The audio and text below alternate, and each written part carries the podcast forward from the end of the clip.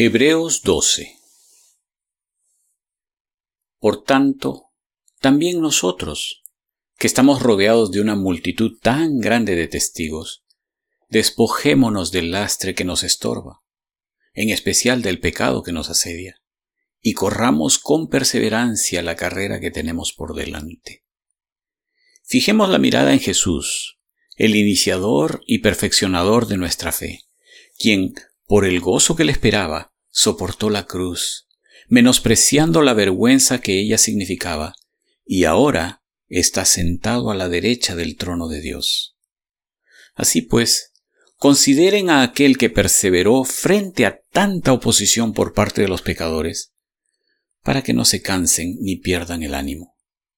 En la lucha que ustedes libran contra el pecado, todavía no han tenido que resistir hasta derramar su sangre y ya han olvidado por completo las palabras de aliento que como a hijos se les dirigen. Hijo mío, no tomes a la ligera la disciplina del Señor, ni te desanimes cuando te reprenda.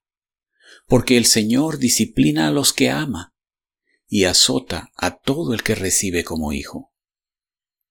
Lo que soportan es para su disciplina, pues Dios los está tratando como a hijos. ¿Qué hijo hay a quien el Padre no disciplina? Si a ustedes se les deja sin la disciplina que todos reciben, entonces son bastardos y no hijos legítimos. Después de todo, aunque nuestros padres humanos nos disciplinaban, los respetábamos. ¿No hemos de someternos con mayor razón al Padre de los Espíritus para que vivamos?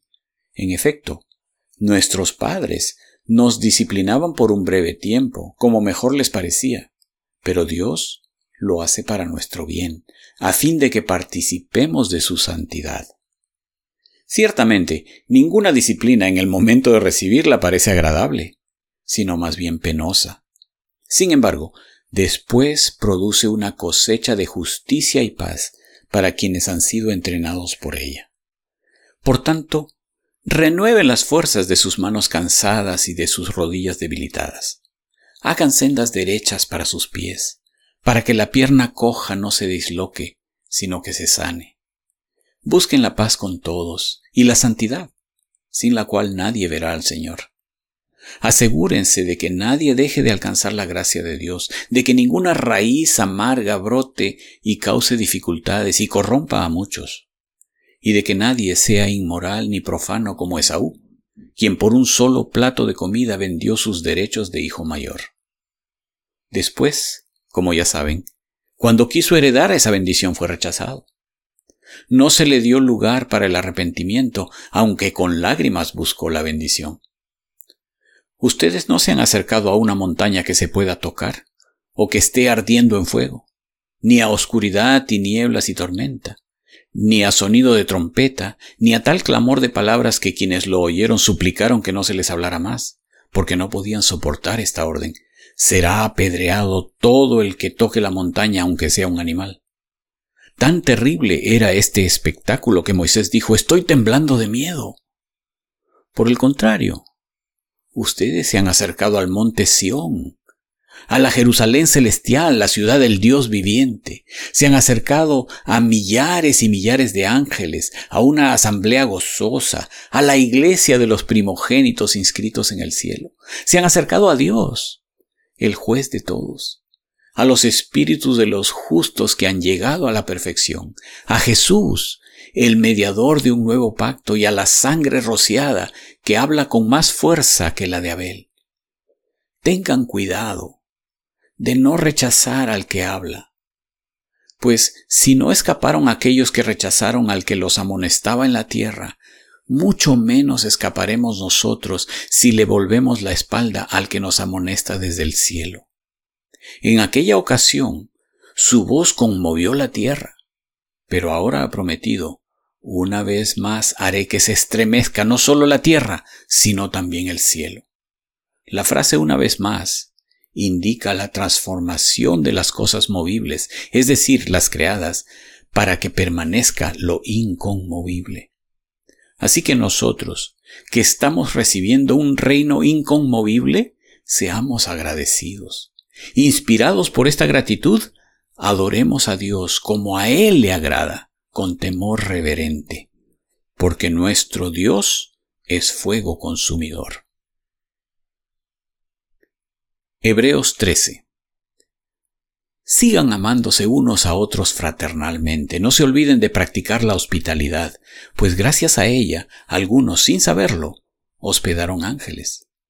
Acuérdense de los presos, como si ustedes fueran sus compañeros de cárcel, y también de los que son maltratados, como si fueran ustedes mismos los que sufren tengan todos en alta estima el matrimonio y la fidelidad conyugal, porque Dios juzgará a los adúlteros y a todos los que cometen inmoralidades sexuales.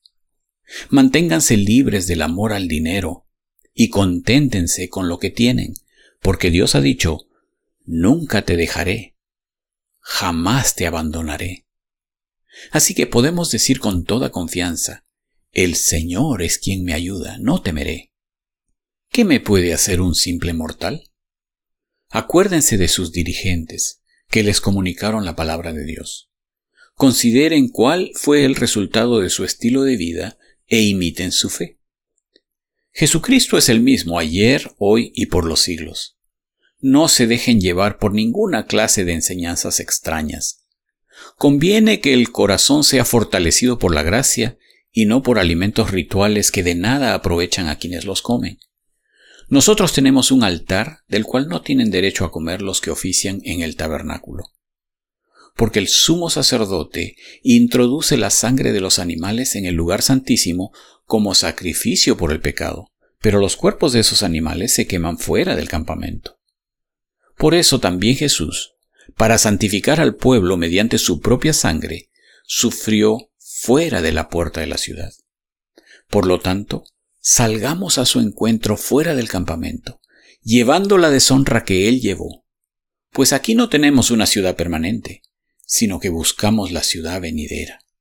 Así que ofrezcamos continuamente a Dios, por medio de Jesucristo, un sacrificio de alabanza, es decir, el fruto de los labios que confiesan su nombre.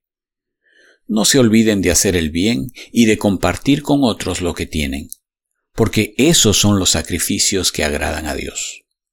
Obedezcan a sus dirigentes y sométanse a ellos, pues cuidan de ustedes como quienes tienen que rendir cuentas.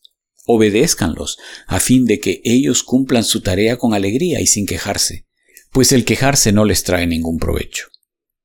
Oren por nosotros, porque estamos seguros de tener la conciencia tranquila y queremos portarnos honradamente en todo les ruego encarecidamente que oren para que cuanto antes se me permita estar de nuevo con ustedes. El Dios que da la paz levantó de entre los muertos al gran pastor de las ovejas, a nuestro Señor Jesús, por la sangre del pacto eterno. Que Él los capacite en todo lo bueno para hacer su voluntad.